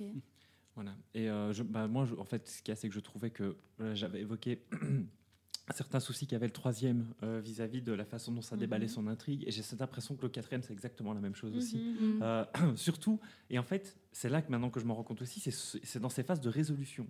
Tu parlais d'enquête, quand on arrive dans les résolutions, Mhm. voilà, c'est- c'est c'est pas, euh, c'est pas un, un- un Hercule Poirot qui va am- amener le calme dans la pièce et dire voilà, je sais qu'en fait c'était ça qui se passait. Il n'y a, Oui. pas- il y a ja- jamais de calme, c'est tout, tout est, est très vite expédié Oui. et on n'a pas le temps de- d'apprécier le fait qu'on s'est fait avoir peut-être par l'intrigue. Oui, parce que là, par, en euh, termes de résolution de l'intrigue, euh, on se retrouve dans le cimetière avec Mhm. Voldemort. Ouais, on a peur pour tout le monde. Cédric vient de mourir. Effectivement, on n'a pas le temps de se dire c'était donc ça. ouais, ouais, ouais. je, je me suis posé une question, euh, je l'ai re, re, re, re, regardé il y a deux semaines. Et est-ce que dans le livre, on, on se rend compte aussi de, façon de façon si flagrante que. euh, allez, euh, le prof. euh, oh là là, le gros trou de mémoire. Euh, Maugret. Merci. Oh là là. Maugret, bizarre, ouais. Que, qu'il a ce tic de visage Mhm. du fils Avec la langue. oui, et ça, dans le film, ça m'a agacé parce que je me suis dit, mais n'importe qui qui n'a pas lu le bouquin, parce que quand tu as lu le bouquin, tu sais, mais quand tu n'as pas lu le bouquin, je me dis, mais d'office, tu comprends, mais après 30 minutes, avec ce tic de visage, et est-ce que Mhm. dans le bouquin, il y a Mhm. ça? Je ne me rappelle plus. Non, je crois. Personnellement, ça fait trop loin pour moi. Mais Mais moi, oui. je Ça crois fait pas. trop loin. Je crois pas que c'est présent dans, dans le bouquin. Et ça m'a énormément choqué dans le film. J'ai pas l'impression non Mais, plus, mais en là, pour le coup, c'est c'est peut-être quelque chose d'intéressant Oui. dans, dans ce film-là. qui- dire, qui a en posé fait, ce choix il- Voilà. euh, Oui. Qui a En- posé ce encore choix un choix. de, ben oui, mais un choix. Mais par contre, là, pas, pas- pas de personnage, mais de, de, de, de metteur en scène ou je À ne mon sais avis, c'est peut-être une idée de David Tennant. hein. Ah, c'est possible. Ah oui, mais c'est- c'est Vu le possible. coco, ça bon, pas qu'il C'est ait. possible. Mais là, je trouve que c'est c'est un événement, on se trouve dans le cinéma. Quoi. Il faut, il faut Ouais. montrer les choses. Mais moi, ça, ça m'a énormément gêné. Et je pense que c'est c'est ce qui me gêne le plus dans le film. C'est ce, ce tic. Ah. Vraiment. Ouais, Bah, moi, c'est- c'est là peut-être que j'ai un désaccord parce que là, pour le coup, ouais, un petit truc comprends. visuel ultra simple, bah, c'est comme ça qu'il- pour moi qu'il faut fonctionner pour commencer à faire des raccourcis. On Mais pas- il est, il pas. Enfin, voilà. Mais on ne, on le voit pas beaucoup quand même, Ah, moi, je trouve que- Tennant. On le voit Mais deux je- fois mais dans le à- rêve. Oui, mais à chaque mais- fois, il le fait. Et à chaque Ouais. fois, et Maugré, à chaque Ouais. fois qu'il voit quelque chose de près, il le refait. À chaque fois qu'il doit revoir sa, sa effet. place comme- qu'il le refait. oui. Ah, je sais Le pas. plus intéressant, c'est quand son père le reconnaît. Oui, mais Ça, c'est ça. ouais. c'est Quand il le fait et qu'il- Quand il fait euh, son ça. Ok. Je trouve ça tellement flagrant dans le film. Et je me suis dit, il faudrait que je relise le bouquin parce que vraiment, je ne me rappelle pas que c'était aussi flagrant. à mon avis, c'est du craché, ça. Donc, euh, bah, en fait, là, on, est déjà à 42 minutes. Ah bon Euh, Ah oui, Ah, on s'emballe, on s'emballe. Euh, on est parfait dans et, le timing. Et en gros, là, on arrive dans, on va appeler ça au niveau cinématographique la deuxième phase. la deuxième, la Après le deuxième midpoint. phase. Après le midpoint, voilà. Voilà, après le midpoint, où là, en fait, on a, euh, on a les quatre films de, euh, j'ai oublié maintenant, David Yates. David Yates. Yates. David Yates, Magnifique. euh, qui reste euh, là, euh, qui signe les films jusqu'à la fin. Visuellement, c'est. Et là, euh, voilà, pour moi, on commence à arriver aussi dans. On commence à avoir euh, une certaine cohérence, en tout cas visuelle, puisqu'on a arrêté de changer euh, de réalisateur à tout bout de champ. Et euh, là, par contre, on, est on a complètement basculé dans la noirceur. C'est le retour de Voldemort. Et, euh, euh, et C'est parti. l'après-midpoint de la saga. Mhm. C'est pile à la moitié. Il y a encore l'heure du phénix, c'est pas si- est un peu plus noir, ok, mais il y a encore il y a un côté encore très euh, groupe de, de gamins. Il y a un côté Goonies, il y a un côté fraternité, il y a un Am- côté euh, oui, oui, ouais, voilà. Encore jeunes amours, etc. Qui est encore. Exact. Il y a encore un petit côté euh, Tout le monde cute. peut encore euh, s'identifier. ouais. ouais, ouais. C'est, euh, je pense que la, c'est voilà, la réponse, je trouve une, pr- une des premières réponses apportées euh, par euh, Harry Potter euh, sur, euh, au sujet euh, de, la, de la terreur qui revient Mhm. euh, dans l'ordre du Phénix. euh, je pense que là, on voit clairement que face à la terreur, il y a le rire. Ouais, Face à la ouais. terreur, il y a le groupe. Face à la terreur, il y a euh, l'alliance, en fait. Et euh, une des scènes que je préfère, je crois, dans tout Harry Potter, c'est quand même euh, l'attentat euh, farfelu de euh, Mm. Fred et George Oui, euh, merveilleux. pendant Ah, les oui. buses. Alors là, je crois que c'est une des scènes qui m'émeut le, le plus parce que là, en fait, euh, Fred et George, ils montrent qu'ils n'ont plus peur, en fait, Mhm. parce que Ombrage ne peut Exactement. plus rien leur faire. Le ministère ne va pas contrôler Et on euh, peut leur compter vie. sur eux pour ça. je Et oui, je crois que. et là, en faisant cet attentat euh, à, à la farce et attrape, euh, il déjoue totalement. Et ça, c'est quelque chose qu'on retrouve souvent hein, avec l'épouvantard Mhm. qu'il faut rendre ridicule. Avec, euh, mais là, je, je fais un petit saut euh, dans euh, les reliques de la mort, Mhm. euh, quand Harry invite Hermione à danser pour Mhm. essayer de lui changer Quelle les idées. scène. Le- il reste le rire malgré euh, la terreur. Et ça, euh, cette scène dans euh, l'Ordre du Phénix est pour moi euh, une des meilleures Oui. euh, de toute la saga. Surtout avec cet ombrage, mais qui est. trop- Je, je pense que si j'avais vu ce film quand j'avais 8 ans, ça aurait été mon personnage de film d'horreur le, le- le plus stressant. Elle est elle, parfaite. elle est, elle est incroyable. Elle est On est bien d'accord. Mais moi, c'est un de mes personnages préférés, figure-toi. Mhm. Je- souvent contradictoire avec ce que les gens me disent en boutique. Mais comment vous pouvez aimer ce personnage? Alors, le personnage, bien évidemment, qu'on ne l'aime pas. Tu as les assiettes en boutique avec les petits chats? Oui, Ah, oui, j'ai en tout cas une partie euh, qui, peut, qui peut y faire penser, mais surtout la baguette sur le fond rose. Ils ont fait ça Mm. dans le merchandising, ils ont fait sa baguette sur un petit socle Ah, rose, évidemment pour faire penser à elle, mais pas pour rien, parce que dans les films, elle a représenté en effet une image tellement euh, impactante comme ça du, de ce tyran autoritaire qui, euh, qui a les- des œillères comme ça. Pour Et sous couvert de bienveillance. Sous couvert de bienveillance, Je sais ce qui est bon pour toi. c'est le pire des Mhm. tyrans. Ah oui, oui, oui. Tu ne sais pas ce qui est bon pour toi. Ouais, ouais, Moi, je sais. C'est le pire des tyrans. c'est peut-être là quelque chose d'intéressant qui est que finalement un des persos les plus détestés de la saga, c'est aussi là pour le coup c'est quelqu'un qui est plein d'humanité pour le coup. C'est- humain, c'est très humain la façon qu'elle a de se, euh, de, de- de se comporter, même si c'est euh, elle se C'est comporte pour comme ton une bien. crève. C'est Ouais, voilà, très manipulatoire. euh, hein. on a plus l'impression de voir un être humain que Voldemort, c'est plus le mal à l'état pur, c'est c'est plus conceptuel qu'une ombrage. On se dit, je- on pourrait rencontrer Ah, mais c'est le parent, c'est c'est le parent, la maîtresse Oui, c'est ça, c'est le abusive, parent. c'est euh, le parent qui sait pour toi ce qui est bien pour toi. C'est ça. Parce que Manipulateur on- présente Dumbledore depuis le début comme celui qui Euh, sait bien. Non, oui. on, on croit, mais c'est ça, Ah tu vois. oui, Il y, a, il y a que- cette chose que depuis le départ, Dumbledore, c'est celui qui fait bien pour toi et tout ça. Mhm. Et je trouve que ça, Ouais. c'est beaucoup plus évidemment développé dans les bouquins, mais Mhm. qu'en fait, Dumbledore, Ah, c'est C'est un calculateur. C'est un- vrai, c'est un calculateur. c'est c'est un c'est- enfoiré. C'est un vilain. Ouais, d'accord. hein. Un calculateur. Ah oui, Vraiment, oui, je ne sais pas comment le définir autrement que comme quelqu'un qui, qui a des plans sur, sur, sur, sur 10 C'est ans. ça. Sur un Que- gosse, quoi. que tout le monde veut. Et ben, tout le monde veut la carte de Dumbledore. C'est le premier le- dans le premier film, la première carte qui, qui sort, c'est. Dumbledore. C'est c'est le héros. C'est le. En fait, c'est le pire. Mhm. Au final. Exactement. Mais avant la- les, les souvenirs de Rogue, quand il le dit clairement, mais vous, vous, élevez ce garçon comme un cochon qui va aller à Oui, l'abattoir, Tout à fait, tout à fait. On n'a pas d'idée claire On euh, de comprend pas. Dumbledore. ouais. On ne comprend pas. Mais finalement, c'est- là hein, qu'on pourrait, bon, je ne suis pas spécialiste, mais interpréter que, enfin moi, c'est déjà une analyse que je me suis faite finalement, est-ce qu'il n'y a qu'un seul personnage principal? Alors c'est toujours le cas, j'imagine, mais est-ce que finalement Dumbledore n'est pas, hein, de manière un peu cachée, un des personnages, ou le personnage principal qui fait passer toute l'intrigue à travers un autre personnage? Mhm. parce que finalement, tous ces calculs, toutes, toutes ces intrigues sont issues, je pense, hein, de la manipulation de, de ce directeur d'école euh, tellement Mhm. puissant qui finalement a, le, a la main sur beaucoup, beaucoup de monde sans que ce, monde le sache. Et qui n'installe pas une cellule psychologique dans son école. Ah, Exact. Mon Dieu ouais. Ouais, c'est vrai. Et c'est vrai que euh, quand, quand on arrive finalement, donc tu parlais du fait que, que Dumbledore pouvait avoir ce côté aussi, c'est aussi un personnage très important, Mhm. presque un, un personnage principal, secondaire. Ouais, voilà, c'est ça. Euh, mais en gros, c'est vrai qu'il y a une, une vraie résolution finalement de son arc narratif euh, sur la fin, quand on- enfin on découvre toute la vérité sur lui et qui fait vraiment une espèce de- d'acte de, contrition où euh, enfin son plan est arrivé à terme. Et c'est à Harry, mais bon, dans son rêve, hein, voilà, Mhm. pour ceux qui se souviennent, et, et où là en fait il, il- il s'excuse et on le voit pleurer pour la première fois. D'ailleurs, dans le bouquin, je ne sais plus si par contre si dans le film, bon, je pense pas qu'on voit un moment de, de- de pure émotion comme ça. Mais euh, en tout cas, dans le bouquin, c'est la façon dont ça se, ça se conclut pour Mhm. lui. Et effectivement, euh, quand, on voit une fin pareille, on se dit, personnage avait vraiment beaucoup trop d'importance. euh, Énormément Euh, d'importance, oui, c'est ça. euh, il fallait qu'il qu'il meure. hein. Il fallait Oui, qu'il laisse ça. Harry euh, Vivre voilà. sa vie. mais c'est son Obi-Wan, quoi. C'est Voilà, ça. c'est. Voilà. Ça, mais oui, voilà. Là, il, prend la baguette et il la jette. Ouais, c'est ça, c'est ça. Parce que cet affrontement, du coup, hein, pour rebondir là-dessus, le personnage principal, encore finalement, qui Voldemort affronte véritablement? Mhm. De qui finalement Voldemort Mhm. a vraiment peur Ouais, ouais, initialement? Parce qu'il il il il est mort de peur hein, de, Mhm, de- de mhm. Dumbledore. C'est pas tellement d'Harry Potter. Finalement, Harry Potter, il pense en faire une bouchée. Mais Harry Potter, sous l'influence et la manipulation de Dumbledore, ben, Voldemort a directement continué en- à en être ultra effrayé. Oui. Donc, Mhm. ce Oui, oui. Dumbledore est beaucoup, beaucoup plus présent finalement qu'on ne le croit. Terrible, Mhm. absolument.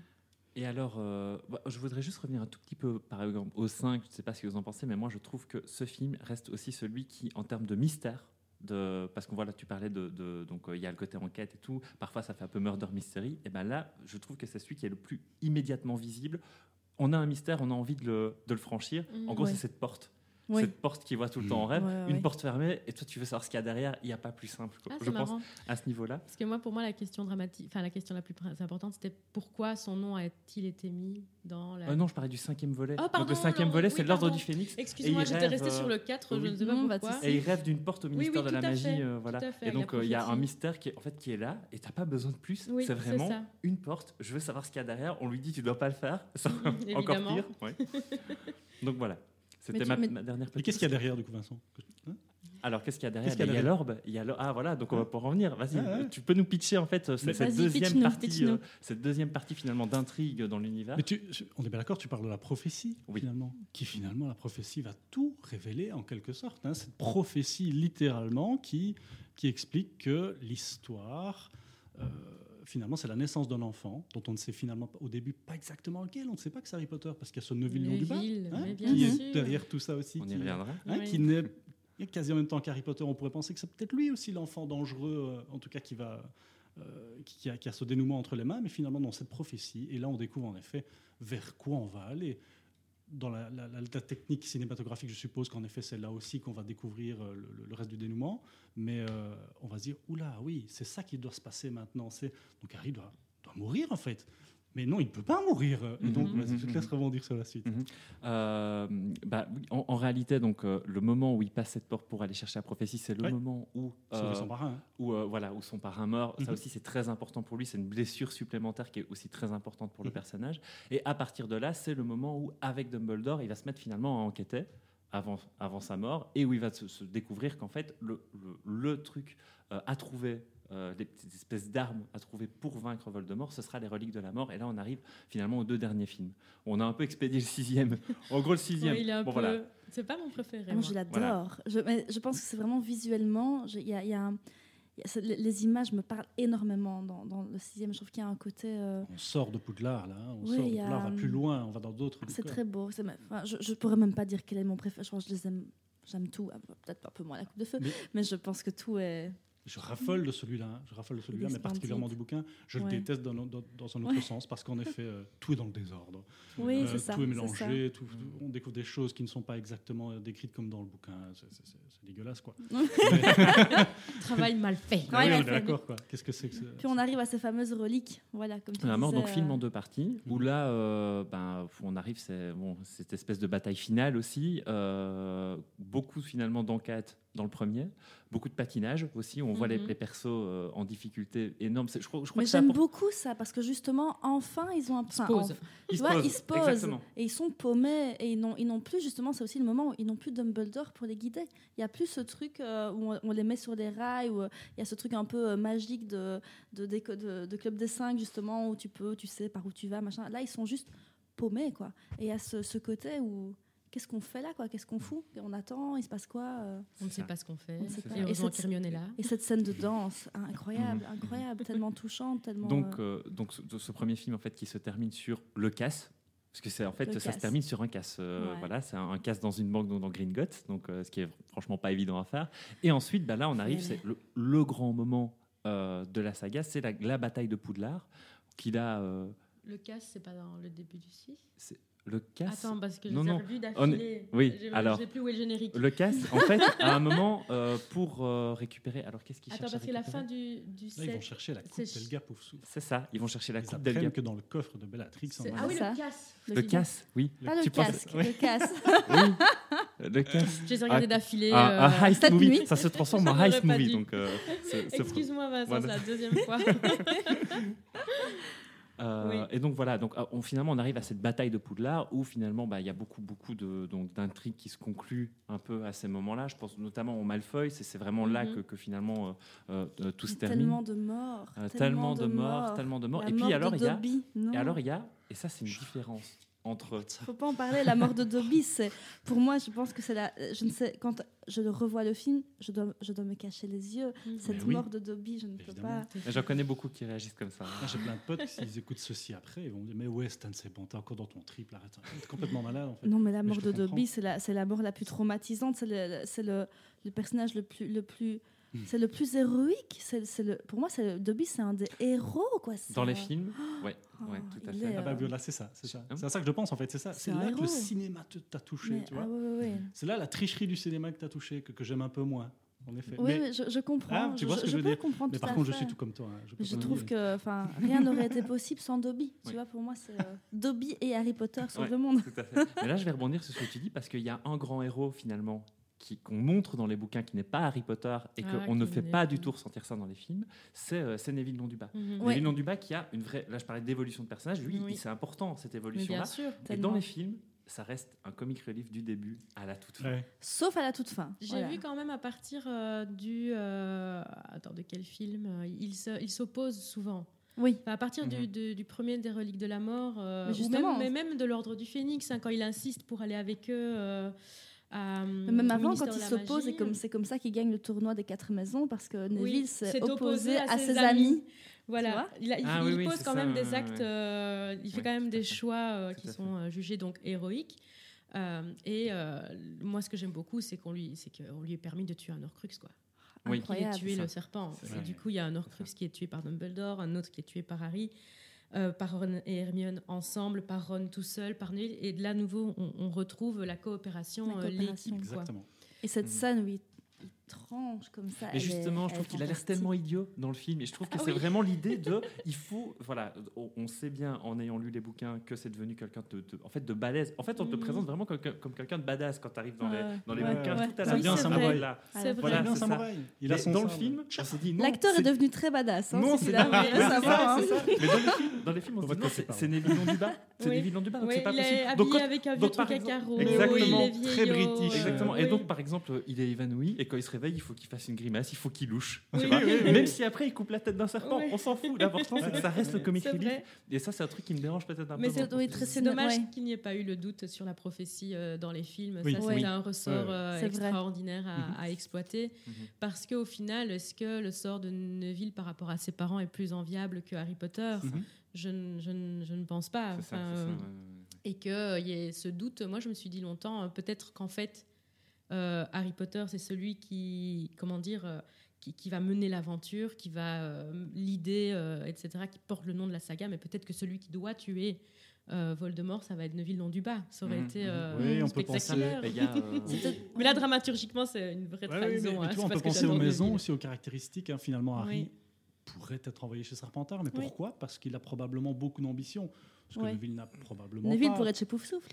Oui, c'est Oui, en vrai. quelque sorte, mais surtout, il est, il est- on découvre que finalement, c'est quelqu'un d'extrêmement courageux. hein. C'est Il ça. Mhm. y a un peu toutes les épreuves qu'il soulève. Ok, C'est le gars un peu comique, etc. Mhm. Mais parce que parce qu'il a une bête tête, parce qu'il a les dents en avant, etc. Mais du coup, d'affronter toutes les moqueries. hein. Pardon.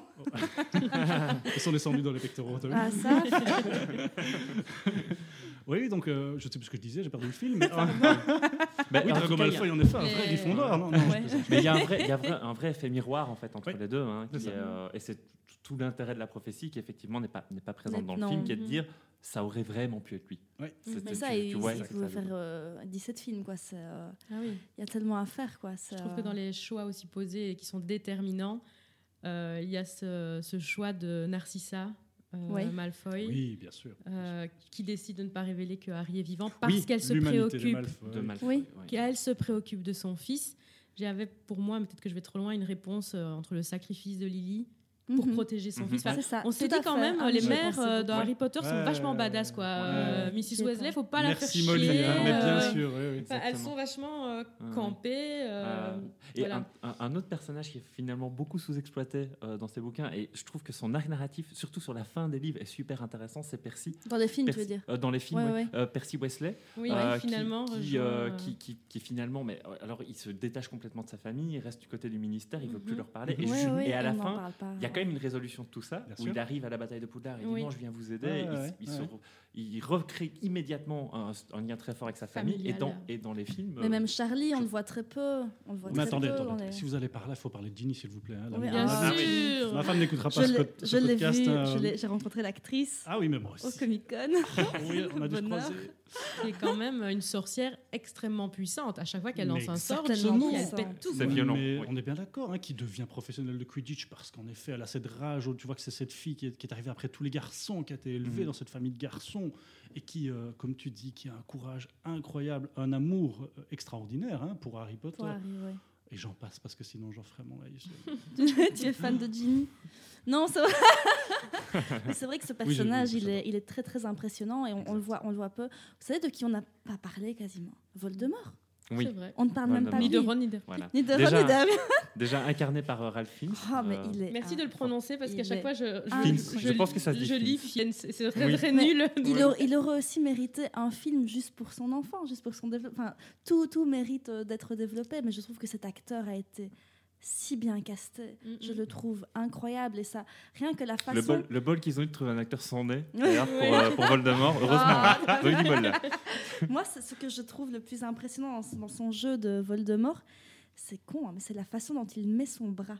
Oui, Il Il y a une, marrant. euh, Bah, une classe parce que Voldemort était un beau garçon. Voldemort est un, enfin, est un bel homme, Mhm, est un beau mhm. garçon. Il y, a, il y a ce côté, et même si là, il est complètement défiguré par le mal et Mhm. par la rage, il a toujours cette Prestance. c'est pas dire oui, c'est ça, j'allais dire, c'est pas cette beauté, mais cette prestance, cette élégance, cette classe et sa façon de mettre son Mhm. bras. Je vais le faire avec ma baguette. Ouais. Il a ce truc Ouais. là où tu te dis, lui c'était un beau gars quoi. Tu vois, c'est il y a, il y a, y a ce parce qu'on en Ouais, parle beaucoup dans les dans Oui, les dans oui, les bouquins. Attention que ça va jusqu'à penser aussi qu'il n'a pas spécialement besoin de baguette non plus, tu vois. C'est qu'un accessoire qui va lui, lui, lui transmettre une un énergie, mais qui finalement, la magie vient de lui et pas de cette Ouais, baguette, c'est, hein, euh, bien que avec la relique de la mort. Mais parenthèse, vous savez que cet acteur a failli refuser le rôle. Hein. Non, Vous saviez pas ça? Non, je si, savais si. pas. C'est sa fille, je pense que c'est sa fille qui a, qui a lu Harry Potter. euh, Papa, tu, tu peux jouer dans Harry Potter, mais il faut que tu acceptes. Et- vrai, Et, le ah, gars, il s'est dit, quoi, c'est si bien que ça. et donc, en effet, il a accepté en quelque sorte. En résumé, c'est comme ça. Et Ouais, alors, c'est dingue, hein Tant qu'on est sur euh, les anecdotes, hein, Mhm. euh, je pense qu'Alan Rickman non plus ne voulait pas Ah, euh, incarner Rogue. Ah, ouais, euh, et que finalement, euh, en fait, je crois que c'était un choix prédéterminé déjà par J.K. Rowling, qui ne voyait que, que- que Ouais. quelqu'un comme lui Mhm. euh, pour, pour incarner ce, ce personnage-là, et qu'elle elle a dû lui expliquer Oui, la fin de l'arc oui, narratif du personnage Oui, pour oui. qu'il ah accepte oui, de Qu'il accepte et qu'il comprenne comment il C'était devait le jouer. c'est ça, mais tout à fait, ça. parce qu'il y a toujours cette dualité que quand, Mhm. quand tu appr- quand tu comprends à la fin, en fait, tu peux revoir toutes ces mimiques, Mais toutes ces. À chaque fois, c'est parfait. juste. Tout À chaque juste. fois, c'est Euh, juste. Ce mec est machine. Et la détestation de la haine qu'il a pour Mhm. Harry, ce n'est pas tellement Harry en fait. Qu'il Mhm. déteste, c'est ce, que. James voilà, représente Exactement. Et la dernière chose qu'il dit à Harry quand il va mourir, c'est tu, tu as les yeux de, ta, mère, et il voit enfin. Lily. Mais là, je euh, t'aime. Sinon, je t'aime. alors, on va, on va préciser deux, trois choses parce que là, on, vient de citer plein d'acteurs, mais c'est vrai qu'Harry Potter, euh, mis à part le casting des jeunes euh, qui, étaient des tout, ils, sont, ils étaient tout neufs et ils ont commencé à 10 ans, évidemment. À côté de ça, c'était bourré d'acteurs anglais de ultra gros calibre. Oui, ultra gros calibre hein. Et encore une anecdote, le- celui qui joue Charlie, c'est quand même le fils de celui qui joue Maugrey Oui, Folleuil, Oui, hein. tout Oui, à oui, fait, tout à fait. euh, Ah, et qui joue d'ailleurs dans Star Wars. j'arrive euh, jamais à prononcer, Ah, qui est voilà, fabuleux dans Star Wars. Oui, il est allé jouer dans Star Wars. Vous parlez euh, d'acteurs fabuleux sous-exploités. McGonagall. McGonagall, oh, ouais. Oh, il fallait pas quelqu'un d'autre. Il Non. ne fallait pas quelqu'un d'autre. Euh, on est bien d'accord. Maggie Smith. Mais elle- Maggie Smith, elle aurait tellement pu faire beaucoup, plus de choses. bien hein, mais, mais bon, forcément, encore une fois, l'adaptation au cinéma. Mm, c'est ça. elle, oui, Mm, fabuleuse. Et Bah quand, voilà. quand elle s'oppose, euh, quand elle s'oppose à Ombrage Mhm. justement avec le Mhm. professeur Trelawney, elle est, elle est grandiose quoi. Ce Elle que j'ai trouvé euh, marrant là, c'est que finalement, donc elle monte d'une marche l'une et puis l'autre, hein, pour, pour parler Oui. du film. Mhm. Et puis finalement, McGo, je vais redescendre d'une marche. T'as raison, ma grande. Ouais, c'est ça. je reste ça. plus grande que toi. Oui, il y a, un côté très classe. euh, euh. humanité plutôt. Bon, ok, je me laisse suis fait je me les suis tous refaits il y a deux semaines, je vais recommencer ce soir et refaire les bouquins et retourner à Londres. Et, euh, encore une dernière anecdote, si je peux me permettre. Je suis partie euh, en Écosse sur les traces d'Harry Potter Mhm. avec mon neveu que Stanley connaît parce qu'on a fait. euh, Stanley organise des super anniversaires dans sa magnifique boutique. Et euh, je suis partie sur les traces d'Harry Potter, voir le pont, voir le train, Mhm. voir euh, le cimetière où elle a été chercher les noms de ses personnages. Donc il y a Mhm. tous les, toutes les tombes. Que t'as eu les larmes aux yeux toute la journée. Oh Ouais, non, mais je suis allée pendant Ouais, deux bien- semaines. bien Mais c'était. euh, franchement, ça, ça- si vous êtes fan, ceux qui écoutaient, ça vaut vraiment la peine d'aller. euh, d'aller là c'est pas parce que aller voir les studios ça c'est merveilleux c'est le côté cinéma mais aller euh, là où là où l'inspiration est venue Mhm. c'est c'est juste parfait en fait. Ouais. Bah écoutez, merci. On est arrivé à, à 1h04 quand même euh, d'enregistrement. d'Harry Potter, Euh, quoi. mais d'Harry Potter, alors je ne sais pas si vous êtes intéressé de parler un tout petit peu, parce que la saga cinématographique s'est un peu perpétuée. On a eu... J'y pense et je me dis, oh, on va Mm, terminer oui. là-dessus, c'est tellement dommage. Est-ce qu'on a eu... euh, alors non, de la merde Ok Non, tellement en fait- dommage. Dommage. Ah, dommage. Ah, ok. J'étais là, c'est tellement de la merde. J'étais là, mais enfin, Oh, ces- films sont quand même, ça mérite pas ça, tu vois. Mm. Non, j'étais là. Qu'est-ce que, bah, qu'est-ce que vous en pensez finalement de ces Oui. animaux fantastiques? Eh ben, moi, j'ai trouvé que c'était une belle actualisation parce qu'on peut aimer Harry Potter pour toutes les raisons qu'on vient de citer pendant 1h04, mais il y a aussi des débats qu'il serait bon de Mhm. ré- comment dire de comment euh, De de, réactualiser. Par exemple je pense que dans les films 1 et 2 il faut chercher euh, la diversité dans les élèves. À partir d'Alfonso Cuarón on a beaucoup plus de diversité à l'écran. Euh, on pourrait mettre Hermione euh, je ne sais pas moi il y avait eu cette pièce de théâtre dont j'ai oublié le nom L'enfant maudit. L'enfant maudit. L'enfant maudit avec toute la polémique parce que euh, Mhm. ils avaient choisi une actrice noire pour jouer Hermione. Mhm. Voilà, et puis euh, des choses qui peuvent être euh, rediscutées aujourd'hui, Mhm. euh, comme par exemple ces histoires de balles. Pourquoi Mhm. est-ce qu'Hermione, au final, je suis sûre que euh, une gamine d'aujourd'hui dirait mais pourquoi elle l'a pas évité Ouais, ouais, euh, Exactement. enfin, voilà. Exactement. Et en fait, euh, là, avec euh, les animaux fantastiques, euh, j'aime beaucoup l'approche qui a été faite de Norbert Dragono, Mhm. Qui, euh, j'avais écouté un podcast et j'avais lu un article là-dessus, montre une autre virilité, en fait. Mhm. Euh, Alors le, le choix de l'acteur n'est pas anodin là-dedans. Mhm. Bah Bien oui, sûr, bien sûr. bien sûr. Et je vais dire que dans Harry Potter, on a la thématique euh, donc sur les choix et sur nos aptitudes. J'ai l'impression, et dites-moi ce que vous en pensez, qu'elle est clairement énoncée par Dumbledore dans Les Reliques de la Mort. C'est, euh, il dit, euh, Harry, euh, ne, pla- plains pas les morts, plains plutôt les vivants, surtout ceux qui vivent sans amour. Oui. Et dans les animaux fantastiques, j'ai l'impression qu'on va suivre, par exemple, ce jeune homme Crédence, qui est un monstre, Mhm. qui, qui devient un monstre, mais qu'on voit bien que lui et sa sœur, si je me souviens bien, parce que ça, je ne les ai pas revus, euh, vivent sans amour. Il devient un monstre. Et on a un personnage euh, comme Norbert Dragono qui est plein d'empathie et plein de douceur et qui n'en est pas moins euh, viril, homme, etc. Exactement. Et qui va essayer de convaincre le monstre plutôt que de l'abattre. Mhm. Et je trouve que cette thématique-là, et je me souviens, je n'ai vu qu'une fois euh, le deuxième, donc euh, je ne me souviens pas très bien, se poursuit dans, les, dans, dans le deuxième. Et puis ce que j'adore, moi, c'est de faire le puzzle, en fait. Oui. Et de la découverte. euh, Oui. Mais moi, c'est peut-être moi qui interprète un peu trop loin que Dumbledore et Grindelwald euh, avaient Ah. quand même plus qu'un lien de meilleurs amis. Ouais, peut-être bien. J'attends de voir pas la- du tout. Bien sûr. N'interprète pas du tout, c'est une réalité. Ah oui, je sais qu'elle voulait qu'Albus Mais dans les que bouquins, on en Dumbledore parle. Dans les était- bouquins, on n'en parle pas de ça. Non, Ouais, c'est ouais. ça, elle dans sa Ou conversion. Quasi pas. Quasi pas. Bah, qu'ils étaient potes, quoi, à un moment, et qui sont. euh, oui, mais voilà. je- moi j'ai quand même l'impression, pour les avoir Ouais. lus plusieurs fois, que tu as quand même ce- cette tendance où tu pourrais te poser la question. Alors c'est peut-être le gars qui interprète très vite, hein, mais Mais elle voulait que. Je Oui. sais que son désir, dans la, la fiche de personnage Ouais. Dumbledore, c'est qu'il est homosexuel. ouais, c'est ça. Et quand j'ai vu le deuxième film des Animaux Fantastiques et que j'ai vu cette scène, Mm. mais c'est du souvenir, donc je suis vraiment désolée, où il dit, Dumbledore, que c'était beaucoup plus qu'un ami. Ce n'est oui. pas dit, peut-être qu'il le garde pour le ouais. troisième film, mais je me Mhm. suis dit, enfin Oui. Ouais, c'est Ouais. ça. Enfin Oui. Ouais, Enfin, bref. Surtout là, il joue sur l'expression cinématographique, l'expression du personnage, avec euh, l'émotion sur ce qu'il sur ce qu'il est en train de dire. Mhm. Donc euh, non, je ne peux pas l'affronter. Mais ce n'est pas juste je ne peux pas l'affronter parce qu'il y a un pacte de sang, Mhm. bien qu'il y a quand même un pacte de sang, mais je- non, je ne peux pas l'affronter pour plus que ça. C'est Ouais, là qu'on est en train, en effet, d'arriver sur le terrain de, de plus qu'amis. Après, enfin.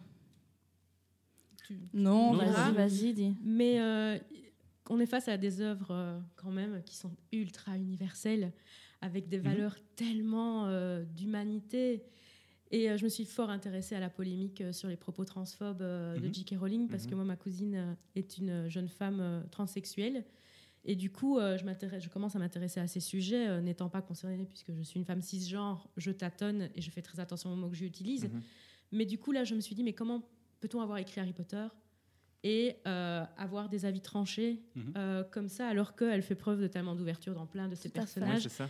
c'est quelque chose qui me, qui me, voilà, qui me remue beaucoup, euh, surtout en ayant revu euh, tous les talents qui ont été mobilisés autour de ces films et de ces livres, parce qu'il ne faut pas oublier, oublier que J.K. Rowling, euh, elle a écrit, mais elle a aussi des éditeurs qui l'ont accompagnée, Mhm. Mhm. euh, des lecteurs qui ont lu les, premiers, les premières versions. À mon avis, euh, au fur et à mesure de son écriture, elle a dû avoir des assistants, parce que pour se rappeler de tout ça en tant Mhm. qu'autrice, je peux dire qu'en même temps, en ayant baigné pendant 20 ans dans cet univers, elle devait vraiment bien le connaître et avoir plein d'outils super intéressants pour pouvoir relier tous les fils, justement. Mais du coup, euh, ça, ça pose vraiment question Ça et j'ai j'ai envie de voir ce qui va être fait par la suite. Ouais. Mhm. Je reviens un tout, tout petit peu à Harry Potter, une demi-seconde, mais dans- il y a une scène moi, qui me choque par rapport à ça dans euh, La Coupe de Feu. Oui, C'est quand ils, prennent, euh, ils apprennent à danser oui. et que McGonagall dit en chaque femme, en, chaque un jeune signe. fille, il y a un signe qui dort et que Ron et euh, Harry regardent une fille plus grande que les autres, plus ronde que les autres. et dit, ça, et dit, pas un signe. Ouais, pas- Et ça- cette scène m'a profondément gênée. C'est ça fait. que je parle de réactualisation de nouvelles valeurs. C'est ça, Milieu de des années 2000. hein. Voilà. bien Ouais. sûr. Alors ça euh, n'excuse pas, mais Voilà. c'est bien de le dire et de se rendre compte qu'aujourd'hui, euh, bah voilà, On est a 15 eu- ans plus tard. On a 15 ans plus tard, on a Ouais. une analyse différente, ce qui n'enlève pas. et en même temps, des gamins de 15 ans font ce genre de remarques. Oui, mais quand tu as une Il y a- il y a un audience, côté. quand tu as une audience aussi grande, C'est ça, c'est pas c'est- mal c'est ça de qui est très en délicat. profiter pour pouvoir faire passer des choses. Mais Voilà, Bon. c'est ça. et C'est vraiment cet hein, entre-deux. euh, exactement. Oui, ils réagissent comme ça, mais est-ce qu'on a envie de montrer ça? Il y a ce- cette Et dualité. puis, comme euh, tu dis, Vincent, il y a le recul, etc. Bien sûr. Mais voilà, et les animaux fantastiques. euh, Et alors- après, je te cède la parole parce que tu n'as pas encore parlé Ah, des écoute, animaux non, non, non, fantastiques. non, non, je- Mais je- j'attends oui, de mais- voir la suite avec Mais impatience. je suis ravi d'entendre ça parce que très souvent, moi, euh, encore une fois, ayant un commerce, j'en- j'entends tous les avis possibles et imaginables et que je, constate quand même que 99 personnes sur 100 sont extrêmement déçues, sont vraiment n'aiment pas du tout ça. C'est vraiment dommage qu'ils ont fait. Il faut qu'ils arrêtent. Ça devient comme ça comme Star Wars, etc. Non, non, non, les gars, c'est très compliqué pour moi de réagir fa- face à ça parce que je suis enfin ravi d'entendre un avis comme le tien, qui, en effet, je trouve qu'on on va découvrir davantage de choses. On va continuer le puzzle, qui pour moi n'est pas, n'est pas terminé hein, par rapport à Il Harry Potter. infini, je il Et sortir alors de déjà, Poudlard. infini. Ah oui, Hein il peut être infini. Voilà, Sor- c'est ça. sortir de Poudlard et situer le monde des sorciers dans, dans, notre, dans notre monde. Oui, c'est ça. bah, Ça. en Amérique plutôt. Mais, Mais il faut euh, continuer, Oui, voilà. continuer Qui à est dans oui. Oui, on voilà. arrive C'est aux ça, États-Unis enfin. exactement. merci. Oui, alors David Yates, toujours. Hein Ah, c'est toujours David Yates, Ah pas c'est là qu'il va pouvoir continuer à mettre sa, mettre sa patte et un peu plus son empreinte euh, américaine. Mais moi, je trouve qu'il faut continuer à, à faire confiance à J.K. Rowling. Alors forcément que maintenant, elle Ah. est beaucoup... Ouais, alors il faut peut-être le préciser. En fait, euh, J.K. Rowling Et est toujours. Mais voilà, c'est ça. Ah oui, sur oui, c'est ça. hein. C'est là, Oui, c'est là que moi, je suis déçu d'entendre tant de mauvais avis. Et je pense que ce sont les avis, euh, encore une fois, des gens qui, qui regardent le cinéma, hein, pas plus que, que- que la Mm. lecture. Mais où elle- c'est toujours son histoire, c'est toujours elle qui a, qui a écrit. Elle n'a pas romancé cette fois-ci, mais elle y met toujours sa patte. Et elle nous fait découvrir, elle nous a fait découvrir à travers plusieurs interviews, pardon, de, de- de pas mal de dénouements supplémentaires, de pièces de puzzle supplémentaires. Mais là, on le voit au cinéma. Et on sait qu'il y a encore tellement de choses. Tu, tu l'as dit, c'est infini Harry Potter, mais où où on va encore découvrir tellement de choses, notamment à travers de nouveaux personnages qu'on a découverts dans Harry Potter. Norbert Dragono, voilà, n'en parlons pas. Il a quand même écrit des bouquins que, que les élèves suivent à l'école de Poudlard, Mhm. dans Harry Potter. Et, et- et je trouve qu'en effet, avec le monde d'aujourd'hui, donc 15, 20 ans plus tard, avec les nouvelles techniques et les nouveaux a priori, entre guillemets, dont il faut faire très attention, on a une histoire qui a évolué. Est-ce que finalement, euh, est-ce, qu'on a, est-ce, que, est-ce que le public qui a 25-35 ans aujourd'hui, qui a suivi Harry Potter, est prêt à cette évolution ou est-ce qu'on est Mhm. toujours calé en arrière? Je ne Mhm. sais pas. Mais moi, je suis ravi des Animaux Fantastiques. Mhm. Euh, je ne voulais pas spécialement de suite à Harry Potter parce que pour moi, ben voilà, oui, C'est l'histoire dur. est close. Oui, c'est- hein, ce c'est- serait dur, ce serait tirer une balle dans le Mais en effet, ce serait tellement C'est pour faire difficile une de. scène aussi Ouais. horrible que la dernière du film. je- Oh oui, mais dis, il n'avait Mon plus d'argent pour les costumes ou quoi Pour les maquillages Là, je- au cinéma, je me suis levée. Je me suis levée. Je dis non, non, c'est pas possible. On est bien d'accord. Mais j'aurais tendance à dire que ces animaux fantastiques, il y a aussi quelque chose de particulier, c'est que, euh, par exemple, les Harry Potter, parfois, j'ai l'impression qu'ils ont un petit côté schizophrène, de vouloir prendre des libertés par rapport au film, mais en même temps, de, à certains livre. moments, euh, par rapport au livre, mais de, mais de vouloir, à certains moments, tellement raccrocher les wagons qu'on fait qu'on a l'impression qu'ils n'arrivent pas à se situer, qu'ils n'arrivent pas vraiment à exister en tant que film. Et là, pour le coup, les animaux fantastiques, j'ai l'impression qu'il y a une cohérence parce que ça a juste été pensé comme un film. Oui. Et aussi, je tiens aussi à souligner le fait que bah, J.K. Rowling, là, pour sa, la première fois qu'en fait qu'elle se, qu'elle écrit un screenplay, un, Mhm, un- un- un script ça. pour le cinéma. Mhm. Et je trouve que ça fonctionne du tonnerre. Ouais, voilà. fonctionne. J'ai envie normalement, tous les auteurs ne savent pas faire ça. J'ai envie de dire heureusement. hein. C'est un peu comme euh, George Lucas pour Star Wars. Heu- Heureusement qu'elle est toujours là, j'ai l'impression. Parce que pour rejoindre ce que tu disais, est-ce qu'on n'est pas ici entre les mains de Warner Brothers finalement, hein, Mhm. plus que Mhm. entre les mains de l'auteur finalement, qui, Mhm. qui est devenu bah, une employée de, de, de ce géant américain qui doit faire du pognon. Parce que moi je le vois dans le merchandising. hein. Mhm. On sûr. doit faire du pognon, on doit faire une notoriété, on doit continuer à être le plus grand au monde. Et donc, dans Harry Potter, qui finalement la, la série qui a le mieux fonctionné ces 20 dernières années, on va continuer, on va aller proposer d'autres choses. Donc moi, je m'accroche au fait que l'auteur est toujours là, que c'est elle qui a encore les cartes en main au niveau de, Mhm. de l'intrigue et de ce qui peut se dérouler. Mais j'ai peur en effet de ce que ça peut devenir. Mhm. Euh, voilà. Voilà. Bon, Wa-. Warner n'est pas Disney, mais effectivement, je pense que ils Même sont, combat, un peu hein. mis, ils sont un peu mis au diapason maintenant Ouais, euh, pour, pour un peu tous fonctionner. Je crois qu'ils fonctionnent un peu tous de la même manière. Effectivement, Bien c'est une question très intéressante de se poser. Quel est le degré de, Mhm. de liberté de quelqu'un comme J.K. Rowling, qui Voilà. est quand même pas n'importe qui? Je pense qu'elle a quand même. euh, Ah, Je- bah, je elle dire, a elle- une elle- maestria voilà, incroyable. mais je veux dire, elle, elle arrive avec son Ah poids oui. de son succès Ouais, sidéral ouais, et c'est tout. Et je peux, voilà, Mais à la base, il y a vraiment une, maestria euh, pour écrire Mhm. les deux premiers quand elle n'était pas connue. Il y a quand même. Euh, pouf, Waouh, quoi. Ouais, en tant à fait. qu'autrice, euh, je, je Mhm. regarde, je pleure des larmes de sang. Je me dis, mon Dieu.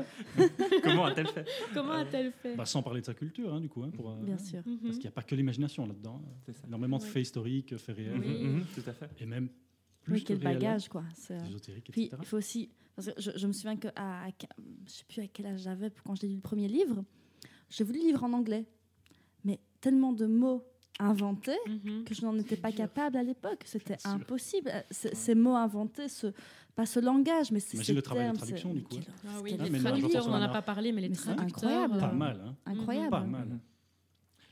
Bah, Mais voilà. grâce à ma baguette, je vais donc mettre fin à cette Alors, magnifique rencontre. et moi, je vais juste faire un- une toute petite dernière digression pour dire euh, vous, vous parliez de- d'univers ultra étendu. Et ben, si vous voulez aller un peu plus loin, je vous invite à attendre. Enfin, en fait, on- il va falloir, continuer à falloir l'attendre, mais bientôt, il y a un jeu vidéo euh, Star Oui. Wars qui va sortir, Hogwarts Legacy, où là, effectivement, ça propose de partir Non. dans une époque complètement différente. Oui, On pas Star Wars. de Non, oui, non, non, quoi pas Star Star- Wars. Hogwarts. Hogwarts, Attends, Hogwarts Hogwarts. Legacy. Il a dit Star Star Wars. T'as dit, Star- dit Star Wars. C'est bien que tu Un précises, jeu vidéo Star Wars, t'as dit ça. Ah, et puis- pardon. C'est pas aujourd'hui, grave. Désolé. Attends, non, là, le, le crossover entre Star. Wars Oui, et Harry oui, oui, Potter. Je ça. commence à fatiguer. Ça, Les baguettes deviennent ça fait une heure Je me dis, attends, attends, il y a un Euh, truc là, euh, il y a- il y, a un truc que je n'ai pas suivi. Hogwarts, je vais dire Hogwarts. Hogwarts. Hogwarts, Hogwarts. Legacy, ouais, ouais, ouais. Et comme tu dis, en effet, on est à une autre époque. Ce qui, euh, Attention, si après, on a-. On a, on a Alien versus Predator, on aura peut-être euh, versus Darth. Darth Vader euh, Darth versus Vader Voldemort, attention. Donc voilà, Non. c'était la dernière Petit petite précision. Et avec ta baguette, tu peux maintenant. Voilà. Et euh, Fini. Merci à tous. on, on vous remercie euh, d'être venus. C'est un plaisir. Et on vous dit à bientôt. À Merci. bientôt. Salut. C'était le Popcorn Club. Merci de nous avoir écoutés. Merci à Equinox FM de nous prêter leurs super locaux. Cet épisode est à réécouter entre autres sur Apple Podcast, Google Podcast, Spotify et Radio Rectangle. Euh, Vincent, t'oublieras pas de racheter du popcorn?